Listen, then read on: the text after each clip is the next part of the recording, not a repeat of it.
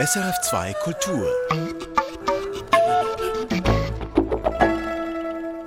Das ist der Kulturtalk auf SRF2 Kultur. Mein Name ist Michael Lysier und ich unterhalte mich heute mit der russischen Schriftstellerin Lyudmila Ulitskaya, die heute am 21. Februar, also genau an dem Tag, an dem dieses Gespräch ausgestrahlt wird, 80 Jahre alt wird. Zu diesem Anlass ist auch ein Essayband erschienen von Lyudmila Ulitskaya. Die Erinnerung nicht vergessen heißt er. Er wird Inhalt dieses Gesprächs sein.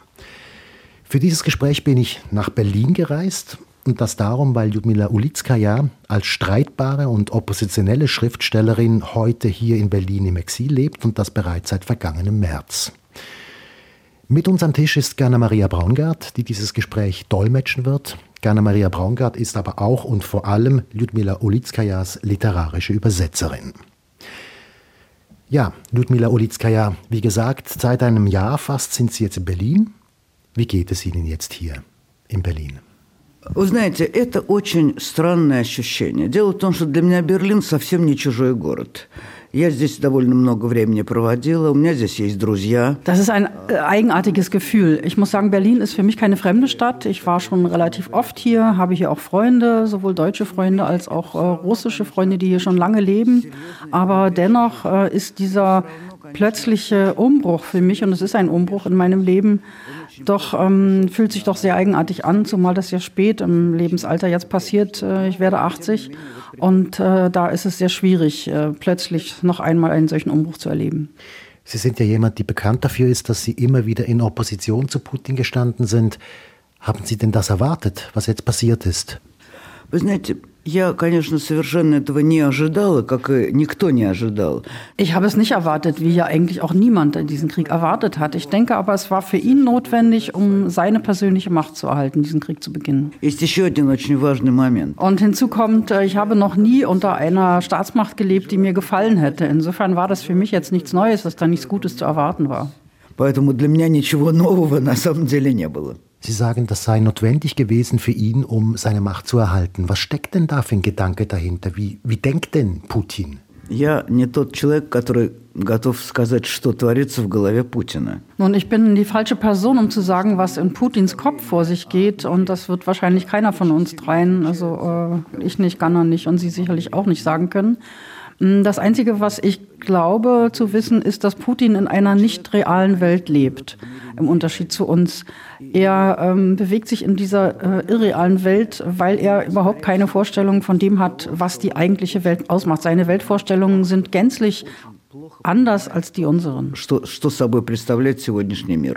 Ich bin seit gestern Abend hier und ich höre unglaublich viel Russisch auf der Straße, in der S-Bahn. Ich kann nicht sagen, ob es Russisch oder Ukrainisch ist, aber ich höre sehr viel, viel, viel mehr Leute als noch vor einem Jahr. Wie viele Leute sind in Ihrer Situation? Wie viele sind hier?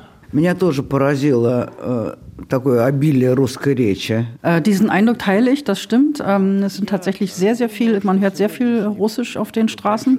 Und ich habe den Eindruck, dass äh, das, was jetzt ähm, die Menge der Menschen, die jetzt herkommt, vergleichbar ist mit dem, was in den 20er Jahren des vorigen Jahrhunderts passiert ist, nämlich die Ausreisewelle nach der russischen Revolution ab 1924, wo die Leute noch ausgewiesen und nicht in den, äh, ins Gefängnis gesteckt wurden, wie später dann. А не сажали, как делали впоследствии.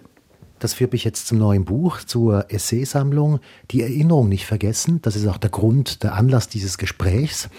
Und dort beschreiben Sie unter anderem einen Philosophendampfer, also ein Schiff, das kurz nach der Revolution Russland verlässt, an Bord Philosophen, sonstige Intellektuelle, viele Intellektuelle. Ist die Situation heute in Russland vergleichbar mit der Situation damals nach der Revolution? Вы знаете, я, конечно, постоянно об этом думаю. Дело в том, что для России это очень большой урон. Ja, das ist tatsächlich so. Es ist vergleichbar und ähm, es ist vor allem es ist ein großer Verlust für Russland. Denn diejenigen, die ausreisen, das sind nicht die Fabrikarbeiter, das sind nicht die Proletarier, sondern es sind äh, Intellektuelle, es ist die kreative Schicht der Bevölkerung. Und dieser Verlust für Russland ist vielleicht noch nicht sofort bemerkbar, aber er wird sich in fünf, zehn, 15 Jahren sehr stark bemerkbar machen. 50 лет тому назад мы жили в дв- двуполярном мире. Был Восток и был Запад. Wir haben ja vor 50 Jahren in einer bipolaren Welt gelebt, also es gab den Osten und den Westen. Dieses System gibt es so nicht mehr, das ist zerfallen, aber es ist noch nicht in das Bewusstsein aller gedrungen, dass äh, die Sowjetunion als Gegenpol zum Kapitalismus, zur kapitalistischen Welt nicht mehr existiert. И мои соображения по этому поводу, они скорее Und ich denke, wir, meine Überlegungen äh, gehen ja in die Richtung, äh, dass es einfach ein Punkt erreicht ist, eine Grenze, hinter der sich dann äh, die, unsere Begriffswelten auch ändern werden. Das heißt, wir haben jetzt dieses System nicht mehr von Ost-West, äh, wie es zunächst, äh, wie es vorher noch existiert hat. Und äh, diese Krise wird allmählich sich erst bemerkbar machen. Das heißt, wir müssen in anderen Kategorien denken. Es wird andere Kategorien geben müssen, die die Vorstellung von der Welt, wie sie jetzt ist, auch tatsächlich spiegeln. он на самом деле будет иметь большое, большие последствия. Das finde ich sehr interessant. Woran denken Sie da? Also was, was könnte das sein? Я думаю, что мы сейчас находимся на таком рубеже э, цивилизационном. Ja, das ist ja schwer zu fassen, weil ähm, es ist etwas, das das menschliche Bewusstsein betrifft. Alles verändert sich und auch das menschliche Bewusstsein wird sich verändern. Also ich gehe da eher von einem zivilisationsanthropologischen Standpunkt aus heran. Ähm, und die Veränderung des menschlichen Bewusstseins ist ja relativ schwer zu fassen und zu kategorisieren. Aber dies ist eine solche Grenze, an der ein solcher Umbruch В passiert. каком-то смысле, в каком-то смысле человечество сейчас разделяется на подвиды. Aber der Unterschied zwischen den einzelnen, ich würde es Unterarten nennen, äh, der Menschen äh, ist sehr stark und vertieft sich auch noch. Also ein Mensch, der in der Wüste lebt, auf einem Kamel reitet, unterscheidet sich sehr stark von jemandem, von einem jungen Menschen, der in Oxford studiert. Ich will nicht sagen, dass der auf dem Kamel reitet in der Wüste, dass der dümmer wäre. Der ist vielleicht sogar klüger und hat äh, eine sehr viel reichere emotionale Welt, weil seine Umstände auch so sind. Aber diese unterschiedlichen Welten und die unterschiedlichen Vorstellungen, die diese Menschen haben, die werden immer größer im Moment. Культура – единственный общий знаменатель, который в состоянии привести человека к определенному единству. Только культура. Und hier ist die Kultur das Einzige, das in der Lage wäre, äh, diese verschiedenen Menschen und Vorstellungen unter einen Hut zu bringen. Also nur die Kultur kann das leisten. Genau, und die leidet ja jetzt in diesem Krieg, wie in jedem Krieg. Ne? Как во всякой войне, конечно, потому что главный враг войны, ка- э, к- культуры, конечно, война, с древнейших времен. Ja, natürlich, die Kultur. Denn äh, der schlimmste Feind der Kultur ist zu allen Zeiten gewesen und ist es immer noch, ist natürlich der Krieg. Ich möchte gerne ein bisschen vertiefter aufs Buch zu sprechen kommen. Und da habe ich den Eindruck, dass das zentrale Thema dieses Buches das Erinnern ist. Und zwar das persönliche Erinnern, also dort, wo es um ihr Leben geht, aber auch das politische, gesellschaftliche Erinnern. Да, это так, это так. Дело в том, что наличие памяти Ja, das ist in der Tat so, denn die Erinnerung ist das Einzige, das den Menschen vom Tier unterscheidet. Потому что у животного есть инстинкты и личный опыт. Äh, Tiere haben äh, Instinkte und haben eine persönliche Erinnerung, ein persönliches Gedächtnis. Der Mensch aber hat Instinkte, seine persönliche Erinnerung und darüber hinaus die Erinnerung seiner Vorfahren, also das, was er überliefert bekommt von seinen Eltern, Großeltern und so weiter. Das ist äh, die wesentliche Unterscheidung zwischen Mensch und Tier. Я по своему базовому образованию биолог. Ich bin ja von meiner ersten Ausbildung her, vom ersten Studium her Biologin, genauer gesagt Genetikerin. Und deshalb ist das Bild von der Welt, das ich habe, auch vor allem dadurch geprägt. Also es ist die Sicht einer Biologin darauf. Я вижу, она на самом деле картина мира биолога. Sie haben sich für Ihren ersten Essay, für Ihren ersten Text in diesem Buch, Mein Name heißt er, eine Form gewählt, die habe ich noch nie bei Ihnen so gesehen, so gelesen. Und zwar schreiben Sie in einem Fort durch, ohne Punkt und Komma, einfach ein Schwall an Erinnerungen. Warum haben Sie diese wilde Form, sage ich jetzt mal, gewählt? А, Вы знаете, это м, мне даже трудно ответить на этот вопрос. Die Frage ist gar nicht so leicht zu beantworten. Es hat sich einfach so ergeben. Das war plötzlich so ein Fluss, der aus mir herausbrach, äh, in dem ich dann äh, ununterbrochen schrieb, äh, ohne innezuhalten, bis ich dann irgendwann äh, zu mir kam und äh, mich zusammengenommen habe und dann zu einer norma für mich normalen Form äh, wieder zurückfand. Das hat sich aus diesem Schreibprozess dann so ergeben.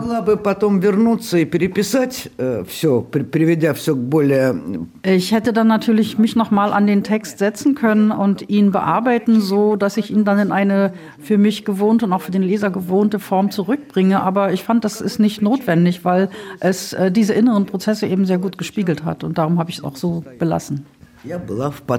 Ich war eben in einem Fluss. Ja, das spürt man auch und das, das akzeptiert man auch und man liest es dann auch gerne. Ich habe es zweimal gelesen, damit ich den Rhythmus begriffen habe. Und wenn man den Rhythmus begreift, dann, dann versteht man auch diesen Text problemlos. Aber es gibt noch einen inhaltlichen Grund vielleicht für diese Form. Und das ist die Erinnerung selbst.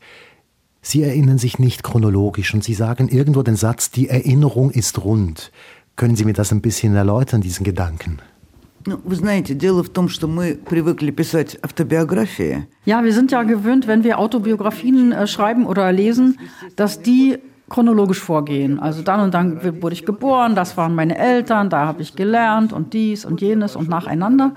Aber wenn man sich erinnert, äh, erinnert man sich ja nicht so chronologisch, sondern die Erinnerungen werden ausgelöst von ganz verschiedenen Dingen und die springen hin und her. Es ist, als ob man in einen runden, in ein rundes Gefäß äh, einsteigt und von allen Seiten beeinflusst wird. Und das äh, verstärkt sich natürlich besonders jetzt in meinem Alter, wo die Chronologie quasi dem Ende zugeht. Особенно сейчас в моем возрасте, когда в общем поток заканчивается. Es gibt noch einen zentralen Punkt in diesem Text, und das ist, da heißt ja mein Name. Und Sie sagen am Anfang, Lyudmila ist gar nicht Ihr Name. Wie, wie kommen Sie darauf? Oder was bedeutet das?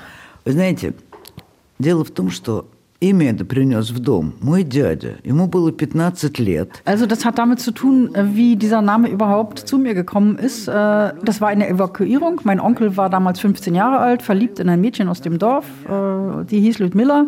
Und er überredete meine Eltern und meine Familie, mich Ludmilla zu nennen. Ich hatte aber immer von Kindheit an eigentlich das Gefühl, dass dieser Name Ludmilla mit mir überhaupt nichts zu tun hat. Ich werde in meiner Umgebung auch von allen Lucia genannt, also was eine der möglichen Abkürzungen von Ludmilla ist. Und empfand diesen Namen immer als fremd und nicht zu mir passend. до сих пор не совсем привыкла к этому имени. Мне оно до сих пор кажется чужим. Und das ist bis heute geblieben. Der Name Ludmilla kommt mir immer noch fremd vor für mich.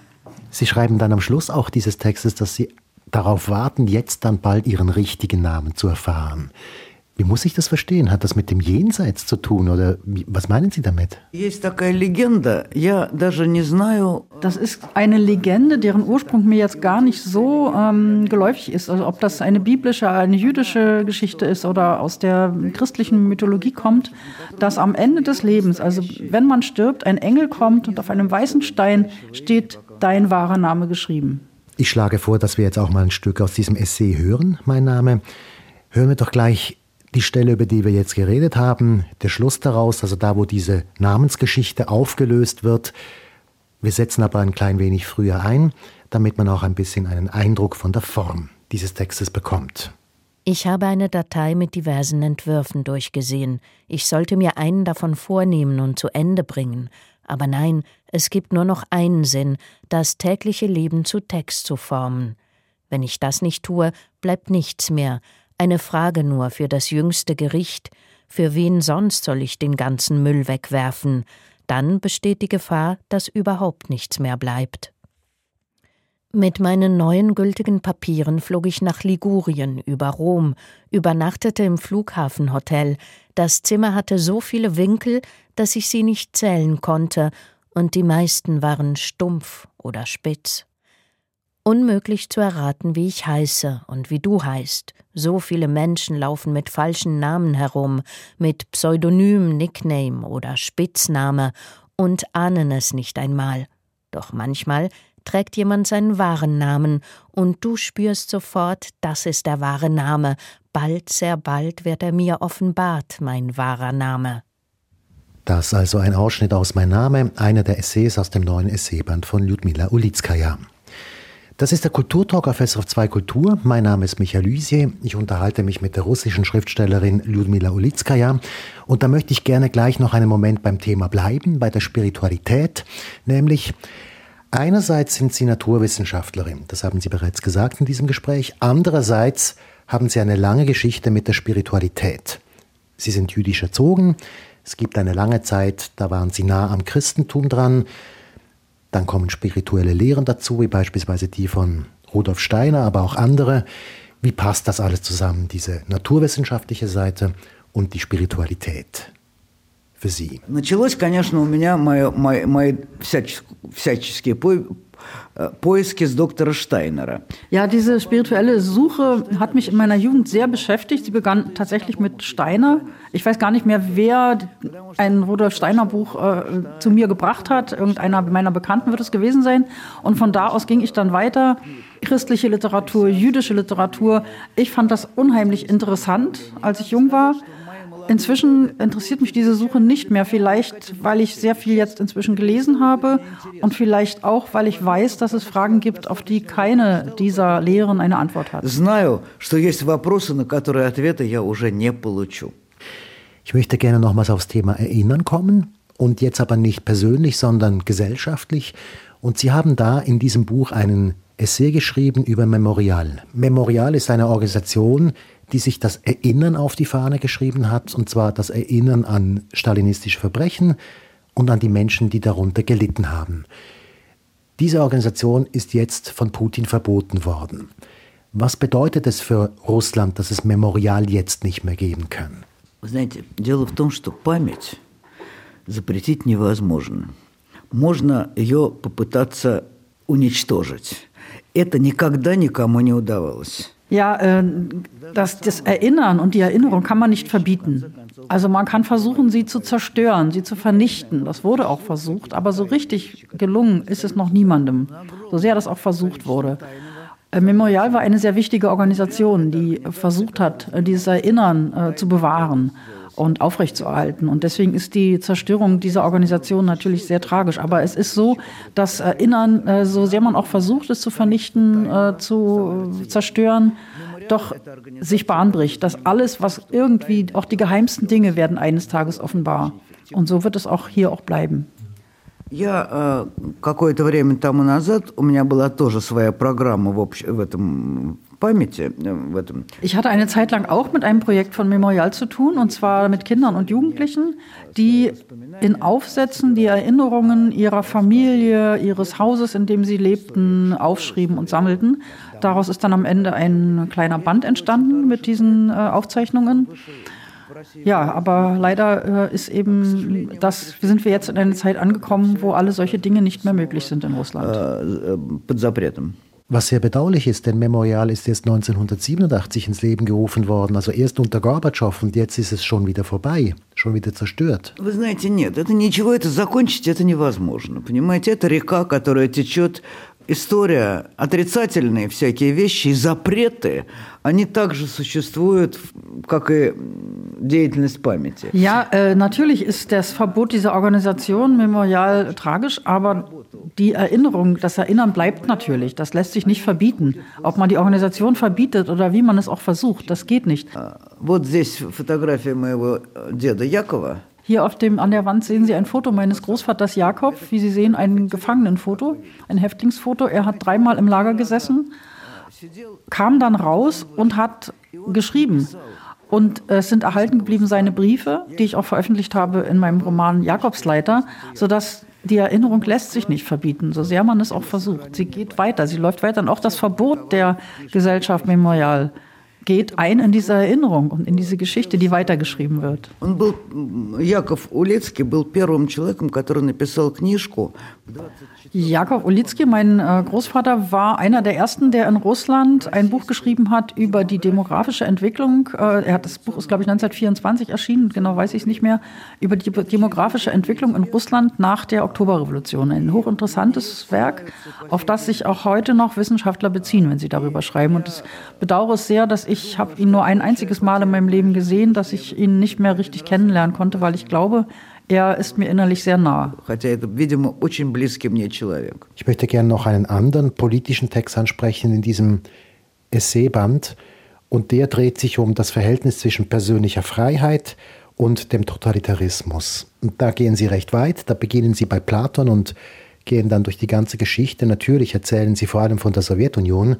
Und da möchte ich Sie gerne fragen, wie haben Sie das persönlich erlebt, dieses Thema Freiheit in dieser Zeit? Ой, вы знаете, дело в том, что я э, нахожусь э, в конфликте с властью практически, ну, можно сказать, от рождения. Also ich lebe ja quasi von Geburt an im Konflikt mit der Staatsmacht und ich habe da eigentlich nie ein Gefühl von Freiheit gehabt und erlebt, denn ich habe zu der Zeit, als ich jung war und auch später erlebt, was mit Menschen aus meiner Umgebung passiert ist, die dann im Gefängnis landeten, die im Gefängnis saßen. Das heißt, für mich war das nie äh, sozusagen ein Schluck Freiheit, sondern ich habe immer genau gewusst, dass hier eine Unfreiheit herrscht. Ähm, es war ein Zurückschrauben von Repressalien, höchstens so, aber keine Freiheit. Со времен послереволюционных, с 17 года, в России есть две мощные силы – es gab in der Sowjetzeit immer zwei Kräfte, die den Staat äh, bestimmt haben. Das war die Partei und der Geheimdienst.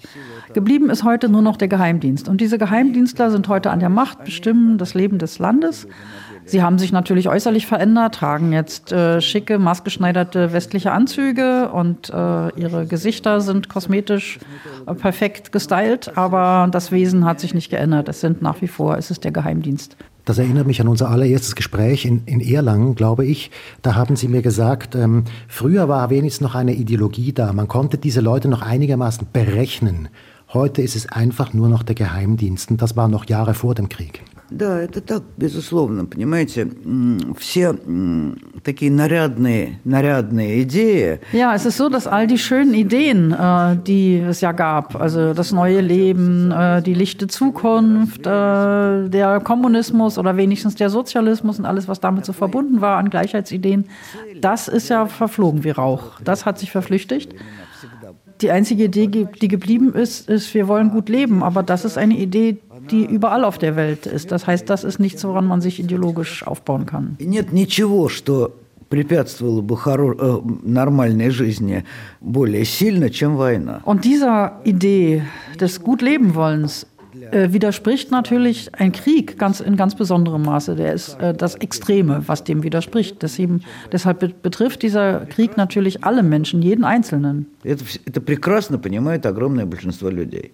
Noch ein letzter Gedanke zu diesem, zu diesem Essay äh, Freiheit und, und äh, Totalitarismus. Sie sagen dann, 1991 äh, kommt die Freiheit, aber es gab keine freien Menschen und dass das ein Problem gewesen sei.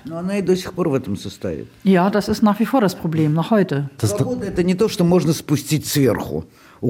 Freiheit ist nichts, das man von oben per Dekret einführen kann. Wie wird man ein freier Mensch? Oh, Это, я думаю, что это тяжелая, трудная внутренняя работа. Das ist ein schwieriger innerer Prozess, den jeder Einzelne durch äh, Arbeit an sich selbst auch durchmachen muss. Äh, Russland ist leider ein Land äh, mit einem sklavischen Bewusstsein des Menschen. Das ist in der Geschichte liegt das begründet, äh, wie die Menschen gelebt haben.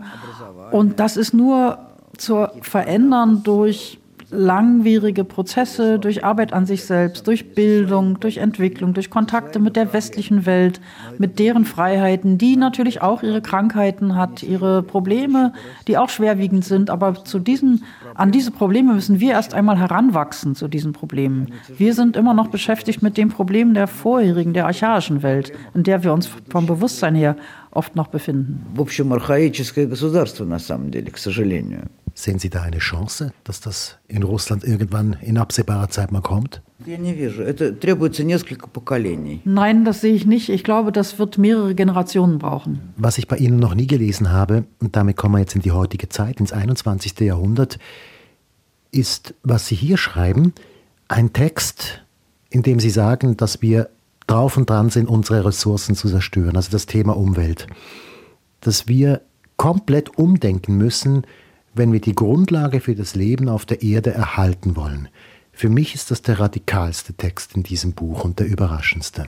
Ну, видите, это на самом деле в каком-то смысле это общее место. Сегодня все большее количество людей начинает это понимать.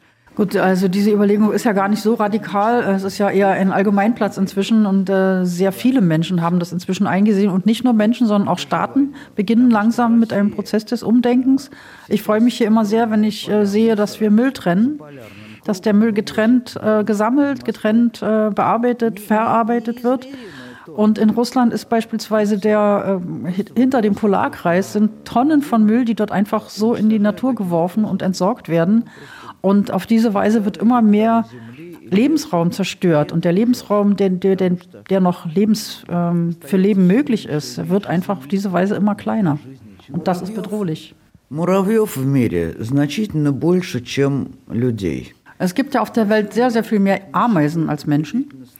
Und äh, allein ein einziger Ameisenstamm äh, enthält sehr viel mehr äh, Individuen als die Menschheit. Aber die Ameisen leben im Einklang mit ihrer Umgebung, mit ihrer Umwelt. Der Mensch allerdings ist dabei, seine Umwelt zu zerstören. Und im Moment sieht es noch so aus, als wäre der Mensch dabei, die Natur zu besiegen.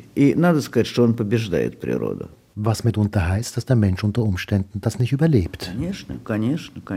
Ja, natürlich. Als ich dieses Thema von diesem Gespräch jetzt hier in meine Redaktion eingebracht habe, hat man mir gesagt, ich soll doch versuchen, Sie zusammen mit Greta Thunberg an einen Tisch zu bekommen. Hätten Sie da Lust darauf gehabt oder gehört sie zu einer Generation, die vollkommen anders funktioniert? Грета э, Тунберг, она, как, что называется, дело говорит, но уж больно агрессивная.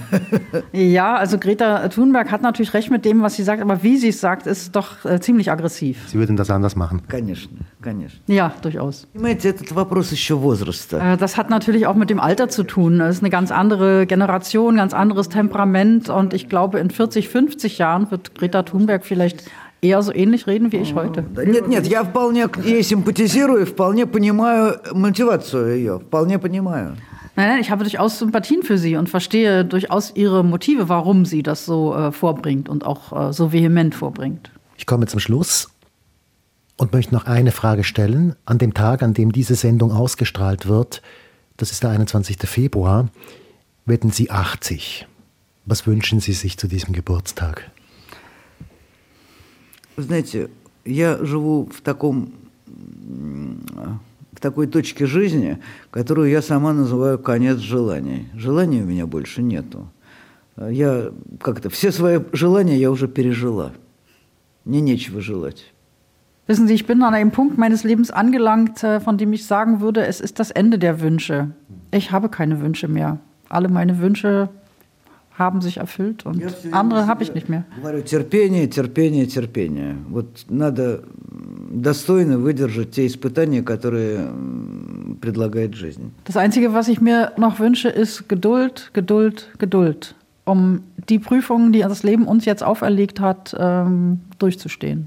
Und Moskau wiederzusehen? Wäre das ein dringender Wunsch? Да, конечно, конечно. Мне бы очень хотелось вернуться в Москву. Я не уверена, что мне это удастся.